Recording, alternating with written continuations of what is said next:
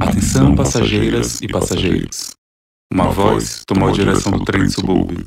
A partir de agora, esse antigo maquinário não transporta só pessoas, mas viaja por suas memórias e histórias. A cada nova estação, uma narrativa de quem ultrapassou os limites e mudou seu contorno.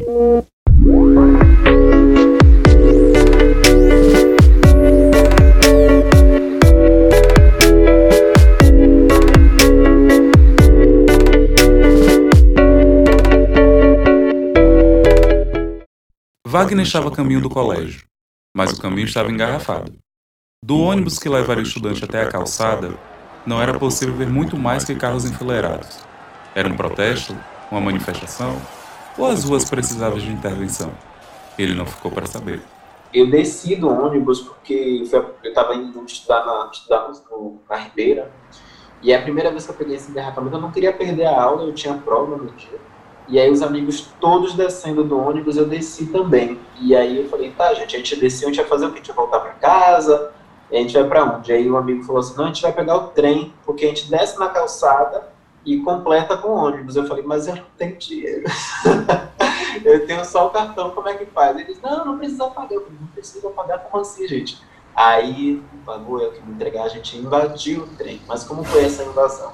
A gente não passou pela catraca porque tinha uma parte que era aberta. A gente desceu, a gente desceu do ônibus, aí desceu, foi para a parte de baixo, e aí tinha um, um espaço, assim, tinha, tem um muro, e aí tinha um buraco. No muro a gente passou nesse buraco e subiu para a estação. Então a gente não passou nem pela catraca, nem pela entrada. E falei, gente, que loucura, meu Deus. Eu posso, sei lá, sofrer alguma coisa aqui.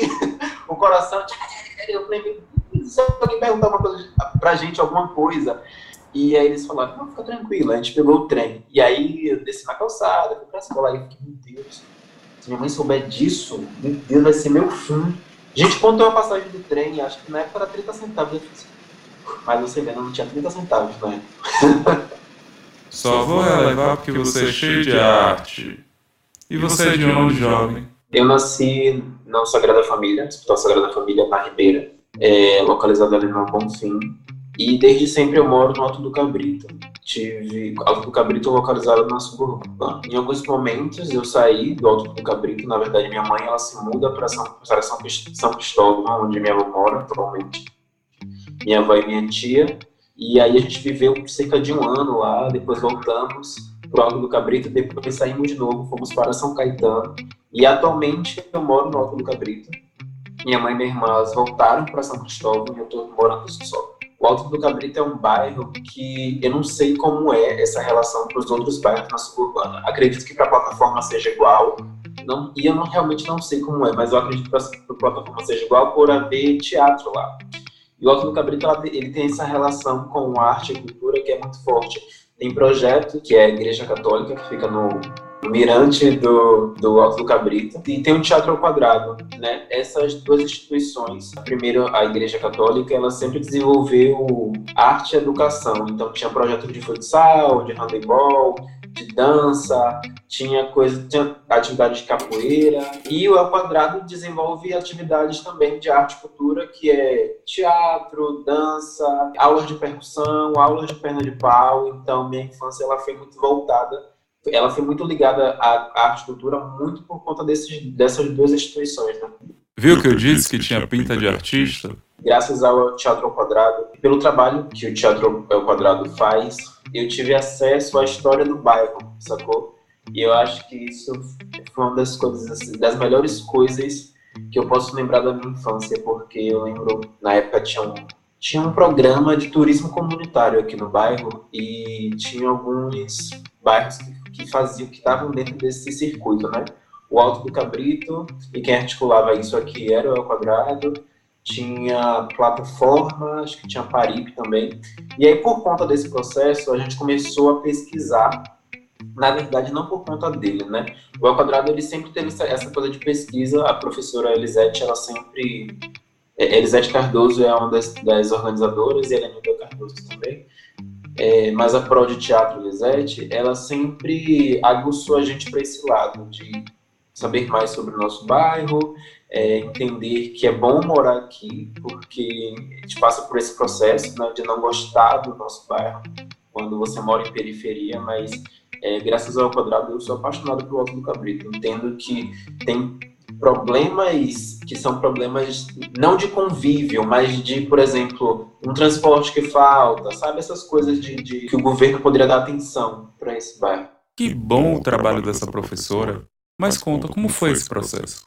O El Quadrado estava fazendo uma peça chamada Quem é Você, de que povo você é, que falava, na verdade, sobre a revolta dos malês e sobre os levantes que a história era assim, juntava Mirangaúba, que era um personagem da tribo Tupinambá, com Zeferina, que foi líder do Quilombo do Urubu. E aí se juntava esse personagem. Para fazer esse, esse, esse encontro, foi minha primeira estreia no teatro, inclusive, e eu fui o Mirangaúba, é, foi muita pesquisa, assim, sabe? Eu tava, eu era tipo, eu tinha 11 anos, então eu entendia, tentava entender o máximo que eu podia absorver.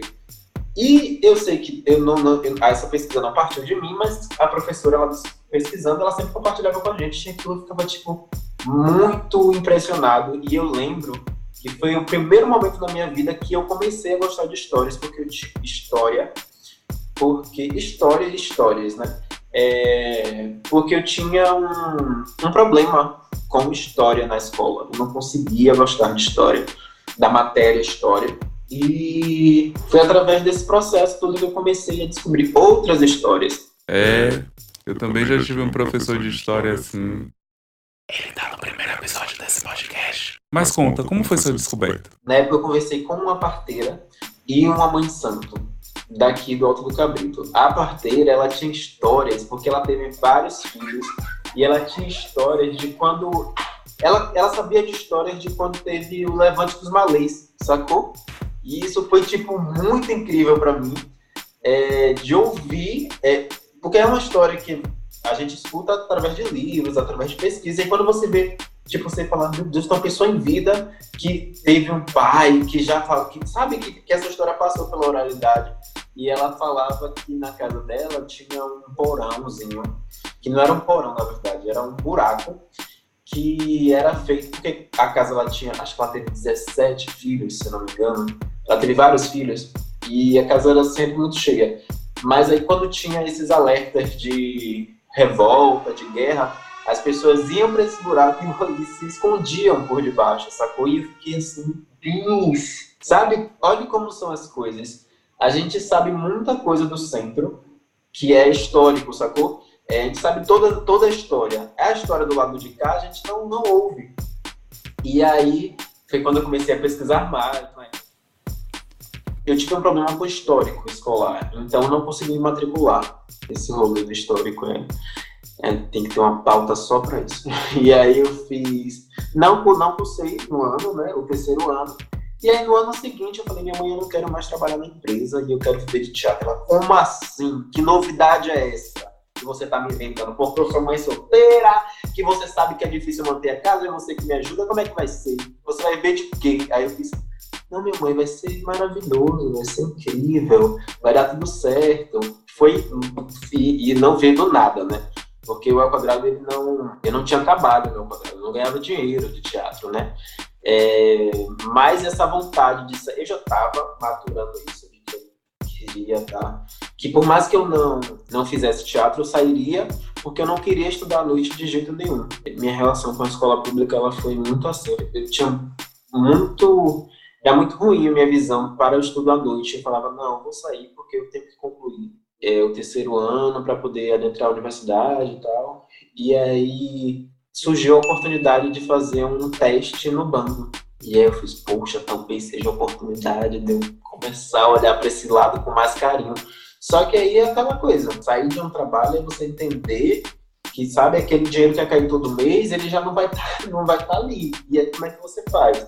É, esse, o espetáculo, na época que fazia África, eu não ia viver o tempo todo de, de teatro. Então, como é que eu ia ganhar essa outra grana? E eu, eu vou vou dar um jeito. E aí eu comecei a fazer outras coisas, porque paralelo a, a teatro e tudo isso eu aprendi no quadrado, eu estava sempre estudando outras coisas, né? Então, fiz, eu fiz é, oficinas de vídeo, eu fiz oficina de perna de pau, tinha a Semana das Crianças, que era o nosso exercício para para fazer coisas de animação. Então, eu usei dessas coisas que eu aprendi ao longo desse processo para fazer jobs Gostei de ver, garoto esperto. E onde você quer chegar com sua arte? Para agora, onde é que eu quero chegar? Eu quero chegar no lugar que meu objetivo hoje, meu objetivo final hoje, porque o nosso objetivo vai sempre mudando, é ganhar um Oscar, sacou? The Oscar goes to Wagner Jesus, o artista suburbano. Pera, você é aquele menino do YouTube? Eu acho que eu te conheci de algum lugar. O artista suburbano. o artista suburbano é um sonho assim, de trazer, porque eu tive acessos, sabe? Eu tive a sorte de ter esses acessos, então me sinto na obrigação de compartilhar isso. A língua, eu gosto sempre de dizer isso, a língua ela também é instrumento de opressão e ela nos afasta. Então é importante, isso eu digo assim, até é um pensamento até sobre produção cultural. Você pode pegar um projeto, submeter o Estado, dizer que vai fazer acontecer no subúrbio ferroviário de Salvador. Se você não se comunica com as pessoas que moram nesses locais, seu projeto não valeu de nada. Sacou? Ah, é lindo porque a gente vai fazer workshop. E aí a pessoa fica, que diabo é workshop? Ah, porque vai ter palestra. Eu não quero ouvir uma hora de palestra. As pessoas aqui não querem ouvir uma hora de palestra assim de graça, à toa. Palestra é blablação, então você tem que trazer termos e você tem que conversar com essa comunidade, sacou? Não adianta você ter as ideias brilhantes e pensar que as suas ideias, que podem ser incríveis, elas, elas são. É aquela coisa, você tem que entender quem é seu público-alvo. Por mais que seu projeto seja focado para pessoas de periferias, pretas, LGBTQIA, você e, e pobres, é, você não pode falar com elas como se você estivesse dentro da universidade. Só que você não pode. E aí você não está fazendo para a comunidade, você está fazendo para mostrar que você está fazendo alguma coisa para a comunidade, mas de fato, efetivamente, não está rolando. A verdade é essa, entendeu? então vem muito nesse lugar. E como foi que surgiu essa ideia? Surgiu assim, foi na época que o YouTube tava a sensação, vários blogueiros surgindo, todo mundo com o canal, batendo um milhão, e aquela euforia né, de jovem querendo estar nesse meio. E na época eu lembro que eu queria muito ter um canal porque era uma forma, isso bem pequeno pensando. Eu tinha o quê? Acho que eu tinha uns 14, 15 anos, mais ou menos. É, pensando que dali eu ia fazer um grande sucesso, ia trabalhar com filmes, em cinema, é, eu ainda tinha muito pensamento de emissora de televisão, então era muito voltado nesse lugar de ser visto. E aí o, o, artista suburbano nasceu desse desejo e a partir de uma conversa que eu tive com o Anderson. O Anderson, ele também foi aluno do Ao Quadrado. E aí ele começou, ele, ele hoje é publicitário e tal, ele tinha vindo aqui gravar algumas coisas. E aí ele tava fazendo filmagem, comecei a conversar com ele sobre essas produções, como é que era, perguntando e tal. Aí ele falou, não, bora fazer, bora experimentar, porque eu também tinha essa vontade de iniciar um processo de canal no YouTube e tal.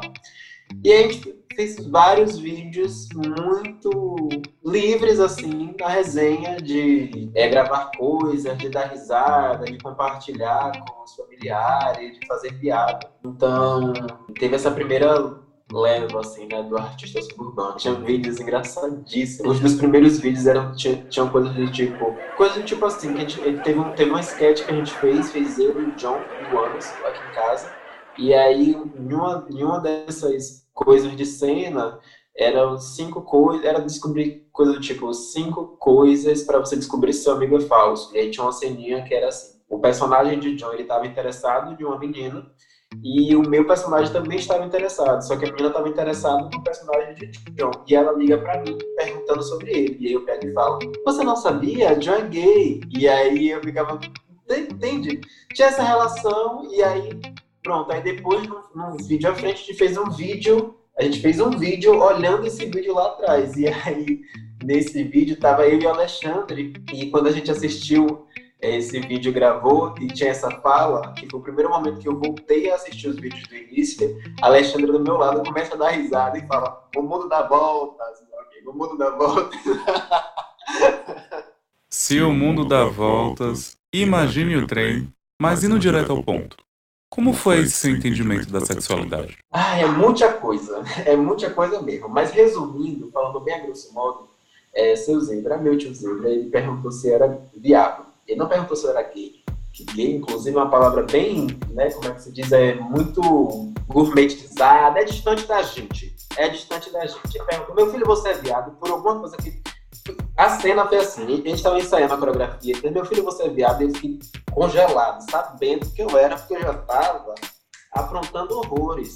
E aí eu fiquei assim, meu Deus, o que é que passou na minha cabeça ali? Tinha uma galera que estava conhecendo naquele momento minha oportunidade, porque ainda estava em avaliação. Tinham duas pessoas do bairro que, com que eu sempre convivi, eu nunca falei sobre isso, que é Fábio e Risso. E essa pressão, porque ainda tinha um processo dentro de casa, porque foi bem no início do, desse meu processo, que foi de minha mãe falar assim, cuidado, é aquela coisa toda, né? É, mas o mundo não precisa saber, e etc e tal. Então tinha essas pressões todas, todo mundo sabendo que eu era, porque eu era muito mais mole do que eu sou hoje, e eu sou tranquilamente. É, e aí eu falei não. E aí ele fez assim, Fábio, seu filho é viado, porque ele não bastava perguntar a mim, ele tinha que perguntar a Fábio. O Fábio foi a pessoa que me levou para o banco, né? E ele fez, eu não sei, meu tio, que eu tenho que falar a ele, como é que eu vou saber da vida do garoto? Aí ele voltou para mim e eu falei, não, respondi não. Aí ele fez assim, olha meu filho, não importa. Você tá vendo? Se você é, se você é, não importa. Ah, não, desculpa. Antes disso, ele falou assim. Porque ele percebeu minha resposta assim, meio quando ele falou: Eu sou, sem problema algum, de falar sobre isso. Inclusive, tenho muito orgulho. Aí ele apontou pra Lismar: Não é, Lismar? É aqui, eu, meu filho, aqui. E aí faz, faz aquela coisa toda. Aí daqui a pouco ele voltou pros meninos, porque tava, não tava no teste, não tava sendo testado sozinho. Tinha mais dois meninos, né? Aí ele fez assim: Você tá vendo esses dois aí? Então, faça que nem eles. Finja porque são todos dois são viados, e todos dois héteros. E aí, ele, ele deu, fez essa piada no segundo ensaio, e essa foi uma parada que me marcou, que eu falo nesse vídeo, porque foi sobre esse processo de entender que eu poderia falar sobre a minha sexualidade tranquilamente, sabe? Que, enfim. Ótimo que você conseguiu enxergar esse entendimento pelas artes, e isso se transformar num monólogo, veio de viado portas para muitas coisas. Tinha acabado de assistir o espetáculo de Leno, né? Que ele fazia o Encruzilhada na época. E aí eu fiz assim, velho, que massa! Eu quero ter espetáculo solo também. Isso eu já fazia experimentações de solos no ao quadrado. Só que eu nunca produzi, né? E aí ele fez, bora fazer. Você já tem ideia? Eu fiz, não, eu só quero estar no palco mesmo, eu acho massa, mais uma oportunidade de estar no palco. E a gente tinha, ele, é, eu falava uma coisa com ele, né, assim, eu falava assim, de repente é um dia que, é um mês que o bando não está apresentando, eu tenho uma outra oportunidade de ganhar um outro dinheiro, e aí eu quero estar no palco, ele, velho, vai fazer. É, você tem ideia? Eu falei, não tenho ideia de nada, velho. Mas você tem texto? Eu não tenho texto de nada também. Ele, Ué, isso fica difícil, né? Eu falei, é, mas e aí, vamos pensar. A primeira, a primeira parte é você dizer que topa. Aí ele falou, tá, vamos pensar. Aí ele tinha um texto, aí ele fez assim, ah, eu tenho um texto aqui. Eu falei, ah, me manda o texto. E aí o texto era sobre a.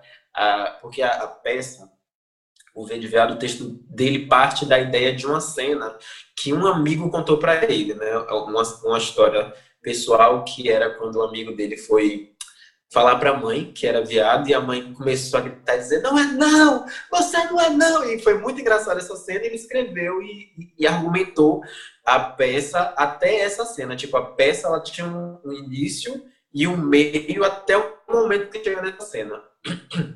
E aí era tipo, tá, vamos fazer, parece que vai ser engraçado, né? Parece que vai ser é, bem engraçado. E a gente, tá, bora fazer. Começamos, começamos a ensaiar, focados nessa cena. Aí daqui a pouco, você escuta uma coisa e fala, ai, já não sei se é tão engraçado assim. Poxa, ai, não sei se eu gosto de ouvir isso aqui, não sei se eu gosto de falar tal outra coisa. E a gente vai montando.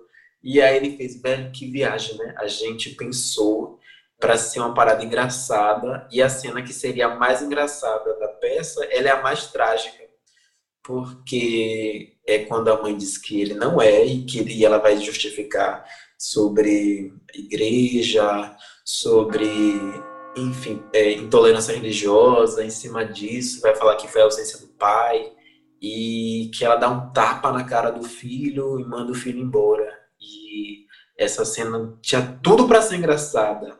Ó, tudo para ser engraçada, porque por que, que ela seria engraçada? Porque a gente ouviu a partir da, da desse lugar, do, do, cara que contou, sacou? Então, para ele, naquele momento, para todos nós, naquele momento, já eram sendo assim.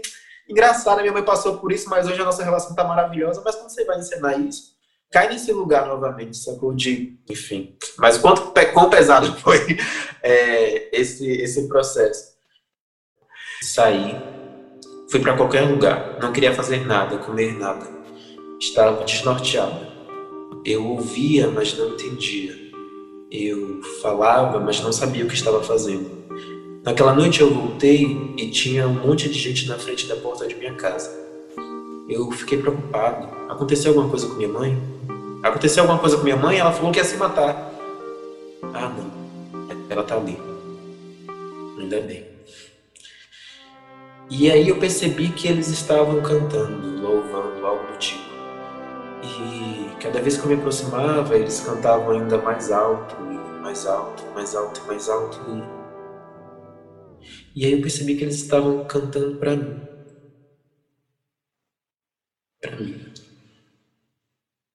Tá bom. Entrei em casa, arrumei as coisas e fui embora. Me despedi de minha mãe. Senti vontade de dar um abraço nela, sabe? De ouvir as histórias que ela contava quando eu era criança, antes de dormir. Mas foi embora. Essa é a parada que mais me marca na peça. Sacou? Tipo. E as pessoas me perguntaram depois: é, sua mãe ela foi assim? Minha mãe não foi assim. Minha mãe ela foi maravilhosa desde sempre. Primeiro porque eu tenho certeza que ela sempre soube. Ela fazia assim, meu filho. Ela chegava, tipo, eram momentos marcados, assim. Acho que de seis em seis meses ela fazia isso. Ela chegava, Wagner, vem aqui no quarto. Aí eu fiz, aí eu já, né? Sempre que ela me chamava, eu ficava, meu Deus, ela vem coisa. Aí eu chegava no quarto, que foi amanhã? Vou te perguntar uma coisa, sente aqui, eu vou te perguntar uma coisa. Aí quando eu chegava no quarto, já baixava o tom, né? Sente aqui que eu vou te perguntar uma coisa. O que foi amanhã? Aconteceu alguma coisa? Você é viada? Para você perceber que essa, essa indagação, antes mesmo do ensaio lá na sala, com o bando, com o seu zebra perto, ela vinha de muito antes, sacou? E não só de minha mãe, porque ela fazia nesse lugar de muito cuidado e tal, mas das pessoas que quando eu tava no futsal jogando, quando quando eu estava jogando é, voleibol, que da forma que eu batia na bola, as pessoas falavam, é meio assim, né? Isso a gente fala na peça, inclusive, é meio assim, molinho. Então, é, elas faziam. Então, essa, essa, essa frase, naquele, naquele momento, com na sala com o bando, me congelou por, muito, por muita coisa do passado, inclusive. E aí, ela, nesses encontros, assim, nesses momentos, ela fazia assim: sente aqui, olha, eu vou te perguntar uma coisa muito séria. Você é viado? Fiz, não, minha mãe. Oxe, minha mãe. Eu? E aí já levantou e disse, eu não. Olhe, preste atenção no que eu vou te falar. Eu não tenho problema nenhum se você é viado, se você quer fazer o que você quiser. Eu só quero. Prim... Se você entender, se descobrir de alguma forma, que a primeira pessoa a saber seja eu. Tá, meu mas eu tô de boa, tô tranquilo. E na época eu nem entendia sobre sexo, nem tinha vontade.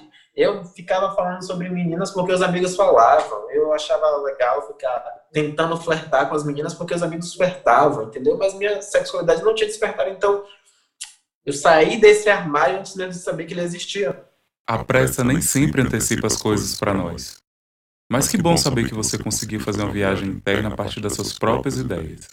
E o que mais que eu posso falar sobre o espetáculo? Ah, o espetáculo viajou. E aí, nesse lugar de, empre... de, de empreender, né? Que não é nem empreender, mas de. É... eu não, não, vejo nem como, como empreendimento, porque de fato não é uma parada que você lucra. Eu não lucrei, a gente não lucrou com o Verde Viado grana, né? A gente lacrou.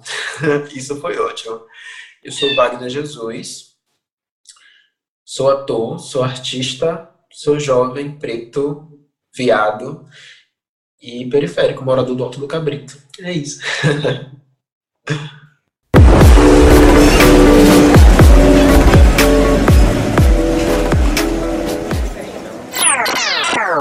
Você ouviu o podcast Contornos. Esta produção é apoiada pela Fundação Cultural do Estado da Bahia, entidade vinculada à Secretaria de Cultura do Estado, através da oitava edição do Calendário das Artes.